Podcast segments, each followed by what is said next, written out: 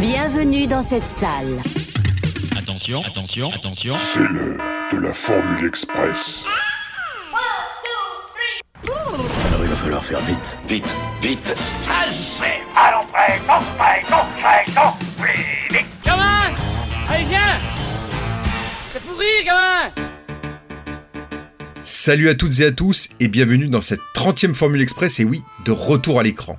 Nouvelle escale dans notre beau pays pour la remise en lumière d'un polar au casting 4 étoiles, gros succès à sa sortie mais qui est peu à peu sorti des radars depuis. Si je vous dis Claude Brasseur, Marlène Jobert, Claude Rich, les amateurs de polar hexagonaux auront bien sûr reconnu La guerre des polices, sorti en novembre 1979. Un film qui casse les codes traditionnels du genre à une époque où il paraît encore impensable d'égratigner la maison police et certaines de ses méthodes. Alors la guerre des polices, ça raconte quoi? La guerre des polices, c'est l'histoire de deux brigades qui se tirent la bourre. L'une dirigée par le commissaire Balestra, l'autre par le commissaire Fouche. Deux brigades en concurrence pour capturer Sarla, l'ennemi public numéro un. Une guerre des polices qui aura des conséquences dramatiques. Aujourd'hui, grâce à vous, Monsieur Hector Sarla est un assassin qui a tué un inspecteur de police de la brigade anti-gang. Il devra donc être recherché et circonscrit par la dite brigade, c'est-à-dire par vous, Mermoz, et votre champion, Fouche. Seulement, comme par ailleurs, Monsieur Sarlat a vidé le coffre d'un parlementaire et que de ce fait il détient des documents qui nous tiennent à cœur, il devra également être recherché par la brigade territoriale, c'est-à-dire par vous, Monsieur Pralin, et votre champion Balestre. Vous m'avez bien compris?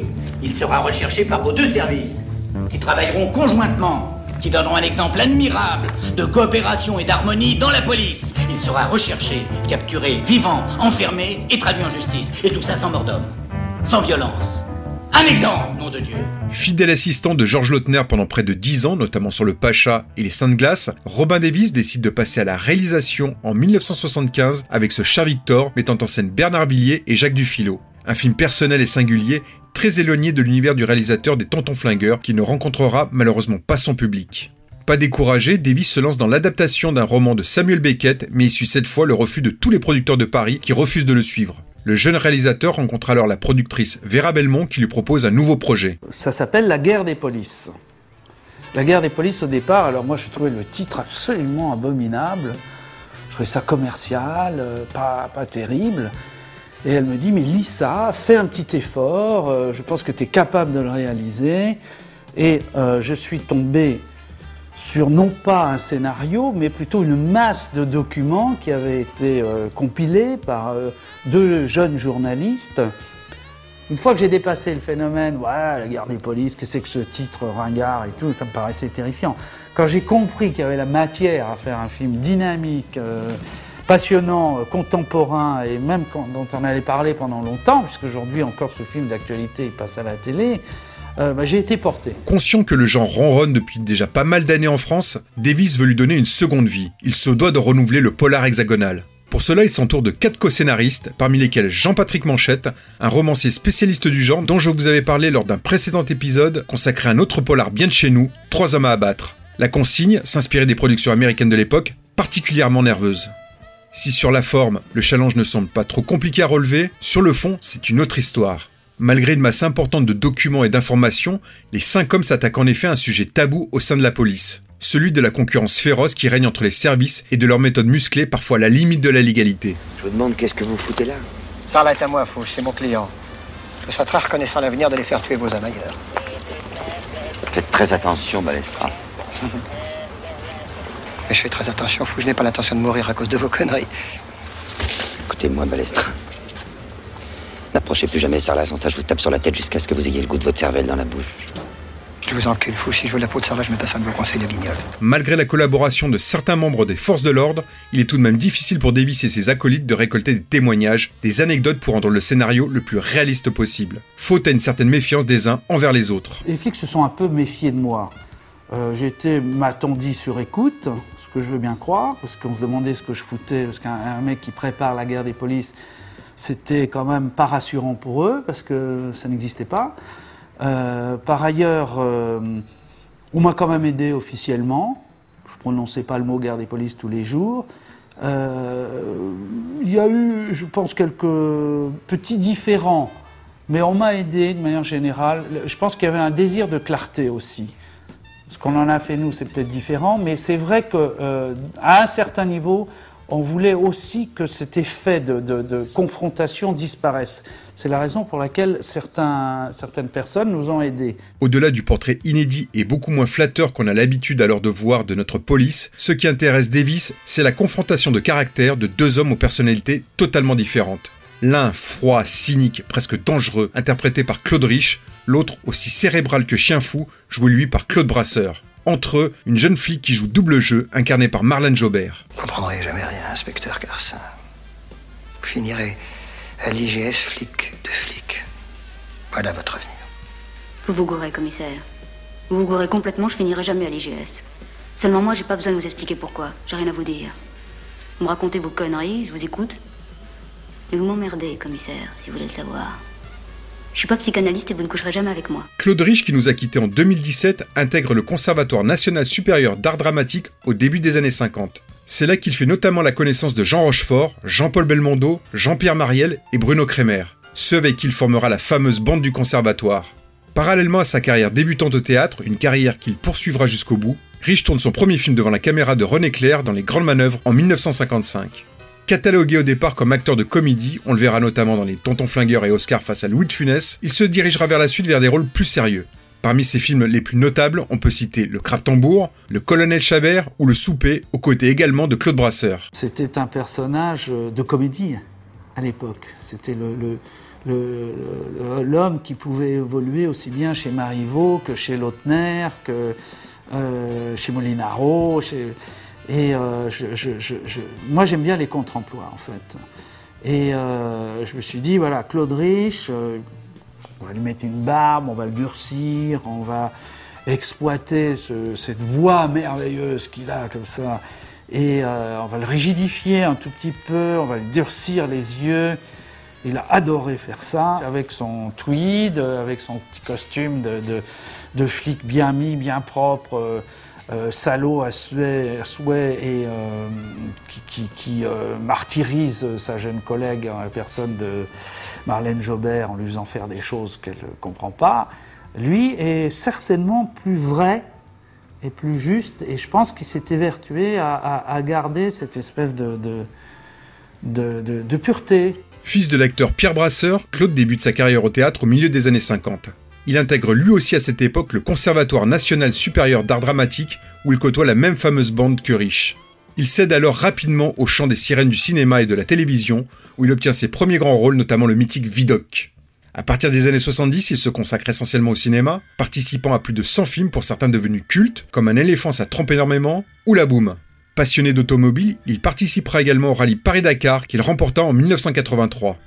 Après un retour au théâtre à partir des années 90 où il jouera notamment dans l'inoubliable Dîner de con, il nous quitte malheureusement à la fin de l'année 2020 à l'âge de 84 ans. Alors qu'est-ce qui m'a amené à choisir Claude Brasseur aussi bien que Claude Rich d'ailleurs comme comédien? D'abord, bah, ce que je peux vous donner une réponse toute simple, c'est que moi, pour Brasseur, en tous les cas, euh, je trouvais cet homme euh, passionnant. Euh, passionnant parce qu'il avait une espèce de, bonté en lui qui était contradictoire au fait d'être flic. Euh, une espèce d'aisance, d'humanisme euh, que, j'avais envie de, travailler. Jamais 203, Marlène Jobert fait-elle également ses études au Conservatoire de Paris. Après quelques apparitions discrètes, c'est devant la caméra de Jean-Luc Godard qu'elle sera révélée au grand public en 1966 dans Masculin Féminin. Dès le début des années 70, elle s'impose en haut de l'affiche de nombreux films à succès, signés par les plus grands réalisateurs de l'époque. Maurice Pialat dans Nous ne vieillirons pas ensemble, René Clément dans Les Passagers de la pluie aux côtés de Charles Bronson, ou Claude Lelouch dans Le bon et les méchants, pour ne citer que. Au sommet de sa popularité, elle se fait pourtant de plus en plus rare sur les écrans à partir des années 80. Elle finira même par délaisser les plateaux pour se consacrer à l'écriture de livres parlés pour enfants. Elle jouit toujours aujourd'hui d'une immense popularité auprès des cinéphiles. L'arrivée d'une femme qui était neuf aussi à l'époque, c'est une chose qui ne se faisait pas, euh, allait pouvoir me permettre de, mettre en place une, fausse histoire d'amour, une fausse histoire, une, histoire de trahison et euh, des rapports euh, qui aujourd'hui peuvent paraître un brin quotidien, presque désuet, mais en vérité, quand on a vu arriver cette femme flic dans cet univers d'hommes, on a dit tiens c'est curieux, c'est bien, en même temps c'était euh, comment dirais-je, pour l'esprit, c'était rafraîchissant parce qu'on se disait la société avance et maintenant il va y avoir de plus en plus de femmes. Il y avait très peu de femmes flics. Derrière ce trio de tête, le réalisateur Robin Davis va faire appel à un gros casting de gueule pour incarner les seconds rôles. Un bon film, un film est véritablement réussi quand les seconds rôles sont, sont là, sont présents, sont bien, que, que les typologies sont réalistes.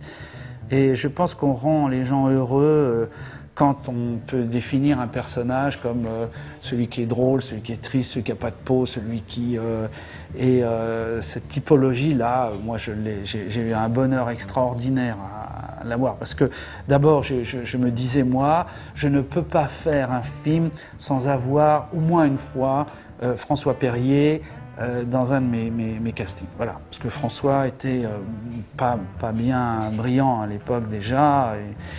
Et, donc, euh, quand il a accepté de devenir le chef de la police, euh, euh, j'ai été fou de joie. Alors, François Perrier, pour moi, c'était une, rencontre, un miracle tout à fait extraordinaire, d'autant plus que je lui avais dit, voilà, moi je rêve d'un François Perrier, évidemment. Euh, je pensais à Bobos, à toutes ces pièces qu'il avait jouées. Il avait déjà tourné avec Corneau, je crois aussi. Euh, je dis, moi, je, pense à euh, ces acteurs américains qui parlent vite, comme James Cagney, comme George Raft dans certains films, parce que je voulais que ce soit un personnage qui engueule tout le monde, et à une telle vitesse, en tous les cas, que les gens sont euh, dépassés par les événements. Vous avez lu les journaux? Dites, vous les avez lus? Je viens d'avoir le ministre au téléphone pendant une heure. Une heure au téléphone. C'était très désagréable. Alors je veux des explications, mais vite, hein, vite Monsieur le directeur, nous avons obéi aux ordres. Quels ordres?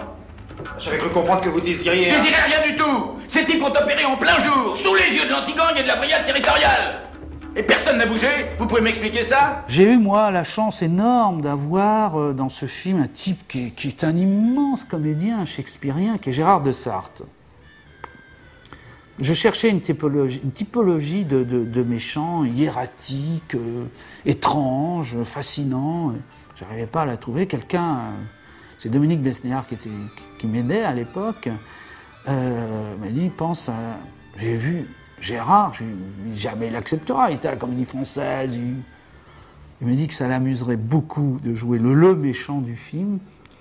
Et j'avoue que sans ce méchant, le film n'aurait pas été ce qu'il était, ce qu'il a été, euh, parce qu'il a apporté une envers. Il parle très peu, il dit pas grand-chose, il apparaît à la fin, mais il apparaît comme le psychotique, le malade, sans en faire des tonnes, avec une espèce d'humanité en même temps perdue. Il y a du désespoir dans son regard, et j'ai adoré ce type. Le tournage débute au début de l'été 1979 dans le Val d'Oise entre Beaumont-sur-Oise, Mours et Nointel pour se terminer à Paris quelques semaines plus tard.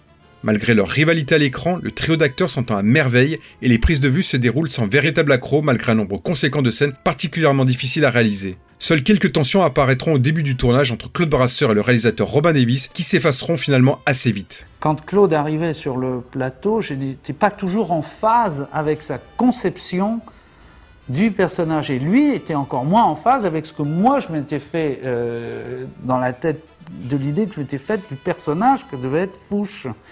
D'où quelques frictions, bien évidemment. Et là est entrée en, lice Marlène Jobert, euh, qui m'a véritablement aidé parce que euh, nous sommes arrivés à un point de friction, je peux le dire aujourd'hui, parce que c'est un personnage que j'adore, Claude.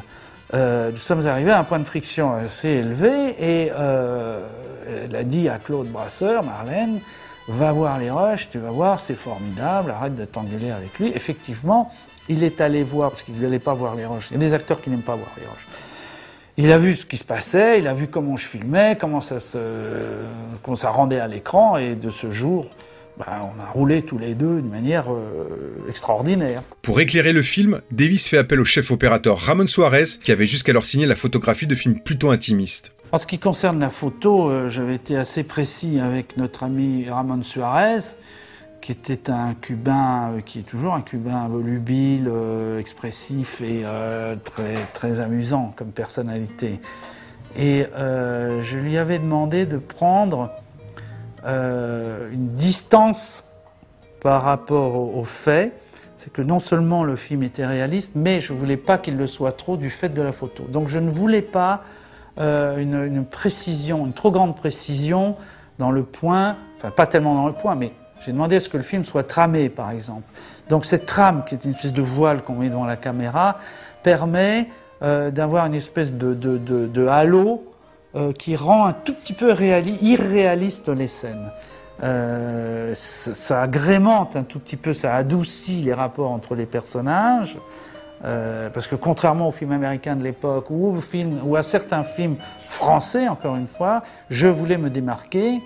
Et du coup, euh, le film entier a une certaine apparence dans certaines scènes, soft, euh, plutôt agréable à l'œil, avec des tons chauds. Roma Davis a dû également imposer ses choix à la productrice Vera Belmont, qui voyait d'un mauvais œil les choix assumés du réalisateur. Je me suis battu avec euh, la productrice pour imposer mes idées, parce que c'était pas toujours simple. Dire à une productrice, on va plus faire comme les films d'avant, on va mettre que des jeunes de 20 ans. Euh, on va plus faire euh, comme avant, on va euh, doubler la vitesse de tournage. On ne va plus faire comme avant euh, les costumes, tout ça, je veux que ça change. Les décors, il faut que ce soit incroyable. Bon, donc j'ai demandé à mes assistants d'avoir une représentation des décors les plus réels possibles, mais avec un certain gigantisme, si possible. J'aime pas tourner à l'étroit, sauf ce, ce sont des scènes intimistes, bien évidemment, où les personnages doivent se toucher. Moi, j'adore les trains. Et dans la guerre des polices, je voulais que le final se joue comme un western, mais au milieu des trains. Euh, et mes assistants, encore une fois, ont trouvé un décor absolument euh, hallucinant, de- d'usine quasiment désaffectée, mais où passe tout plein de trains. Et euh, cette espèce de gigantisme donne le sentiment, euh, une espèce de, de, de foirade de tout, d'un univers où on n'existe pas, où la mort est présente. Donc c'est toujours très important. Je pense que tout réalisateur, évidemment, se fait un point d'honneur d'avoir des décors euh, magiques. La guerre des polices sort sur les écrans le 14 novembre 1979, soit une semaine avant les bronzés fonds du ski, et rencontre un très gros succès. Près de 1 800 000 spectateurs vont en effet se déplacer dans les salles pour voir ce polar qui permettra quelques mois plus tard à Claude Brasseur de recevoir le César du meilleur acteur. Ça a une double signification pour moi de gagner une récompense qui s'appelle César depuis le temps qu'on me dit de me faire un prénom. Voilà. Pas de traces malheureusement de la guerre des polices sur les plateformes VOD et SVOD à l'heure actuelle. Pour voir le film, il faut se tourner vers la seule édition DVD parue en 2007, mais devenue quasi introuvable aujourd'hui. Une nouvelle édition, annoncée depuis 2018, devrait enfin voir le jour en fin d'année 2022. Enfin, au moins l'espère.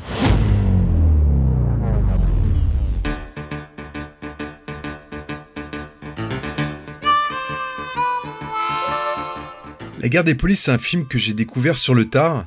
Parce que comme je l'ai expliqué auparavant, c'est un film qui est difficilement euh, visible aujourd'hui, il passe quasiment jamais à la télévision, et euh, j'avais pu mettre euh, la main sur une VHS, sur la VHS sortie à l'époque, et ensuite sur le fameux DVD qui est aujourd'hui quasi introuvable. Au cœur de la vague des polars français des années 70, cette guerre des polices se détache des autres films par son approche originale des méthodes policières. Traditionnellement, on a l'habitude de suivre des intrigues où la police donne toujours une image impeccable, avec des fonctionnaires honnêtes, même si certaines de leurs méthodes peuvent paraître parfois un peu limites. Ici, il dépasse souvent ses limites. Davis, accompagné de quatre autres scénaristes, dépeigne un système où la police ne se comporte pas mieux, voire même pire que les malfrats qu'elle traque. Davis ne ménage donc à aucun moment une institution et des fonctionnaires qui ne dégagent aucune sympathie, bien au contraire. Oh, oh, oh, cher collègue. Pardon. Ça confirme ce que je soupçonnais déjà, vos indices couchent avec les miens. Si on utilise les PD en plus, alors. Notre travail est terminé, on vous laisse la place. Allez, on l'embarque On va te débarbouiller de temps en temps. Je vais interroger cette fille, Fouche. Oui, je comprends ça, mais écoutez, dès que j'ai fini avec elle, je vous donne un petit coup de fil. Ça marche comme ça? Non. Tant pis, allons-y. Je vous préviens, Fouche, il y aura un rapport. Un rapport? Pourquoi ne pas appeler police secours? Tout cela nous donne un face-à-face tendu et haletant entre deux hommes et leur équipe qui sont à leur image, finalement aussi antipathiques l'un que l'autre. Cela ne nous empêche en aucun cas de suivre avec intérêt ce duel d'hommes pervertis par un système. Au milieu, seul le personnage de Marlene Jobert tente d'apporter une mesure, mais presque en vain, broyée elle aussi par une institution et ses règles. Si le duo d'acteurs s'avère des plus passionnants, le film souffre tout de même de quelques problèmes de rythme. Tellement occupé par cette guerre de brigade, ce qui est normal en soi, le script oublie presque la traque du malfrat, supprimant de potentielles scènes d'action qui manquent cruellement pour relancer un rythme qui a tendance à s'essouffler par moments. On se consolera avec l'excellent final plein de suspense et de tension qui verra la victoire de l'un des deux chefs au prix d'un sacrifice, tel un dernier sursaut d'orgueil pour empêcher l'autre de récolter les lauriers d'une administration désireuse d'assurer ses arrières. Par son excellent casting et son parti pris original, le film de Roma Davis reste encore aujourd'hui une véritable réussite. Vous voulez me virer? Eh ben allez-y. J'en ai marre de vous voir chier dans votre froc, Mermoz. Fouche. Qu'est-ce que ça veut dire, Fouche? Ça veut dire que je refuse de porter le chapeau pour les conneries que vous faites, monsieur le directeur. C'est vous qui avez ordonné le flag. Fouche, vous êtes fou? Qu'est-ce qu'il y a, Fouche? Vous n'aimez plus votre métier? Et j'en ai marre de vos combines. Quant à la coopération, vous croyez vraiment que j'allais coopérer avec Balestra? Constaterez, monsieur le directeur, que ma tâche n'est pas simple. Calmez-vous, Fouche. Eh non, justement, je n'ai pas du tout envie de me calmer. Alors, la coopération, c'est pour l'image de marque. Le flag, c'est parce qu'on va voter le budget. Bien. Qu'est-ce que j'en ai à foutre, moi, du budget, hein? Est-ce que mes gars et moi, on va être augmentés pour autant? Non, vous savez très bien que non. Vous moquez du monde, monsieur le directeur. Votre flag était extrêmement dangereux, vous le saviez. Mais le ministre a dû intervenir, ou bien vous-même avez imaginé que, alors là, la coopération, hein, ouh, plus beaucoup d'importance. C'est un bon flag qu'il vous faut. Bien Ah, Ah, en vérité, ça vous emmerde, hein, que le ministre vienne vous déranger pendant votre petit déjeuner. Vous jouez votre carte, monsieur le directeur, comme tout le monde, mais quand il y a de la casse, hein, c'est de notre faute. Ben, c'est très bien, monsieur le directeur, jouez votre carte. moi je vois la mienne. C'est la fin de cette remise en lumière de la guerre des polices. On se retrouve très vite pour une nouvelle Formule Express de retour à l'écran. Moi, si je devais résumer ma vie aujourd'hui euh, avec vous, je dirais que c'est d'abord des rencontres. C'est vrai que je ne vis que pour le cinéma. Pour être aimé, il faut être aimable. Vous voulez un chocolat?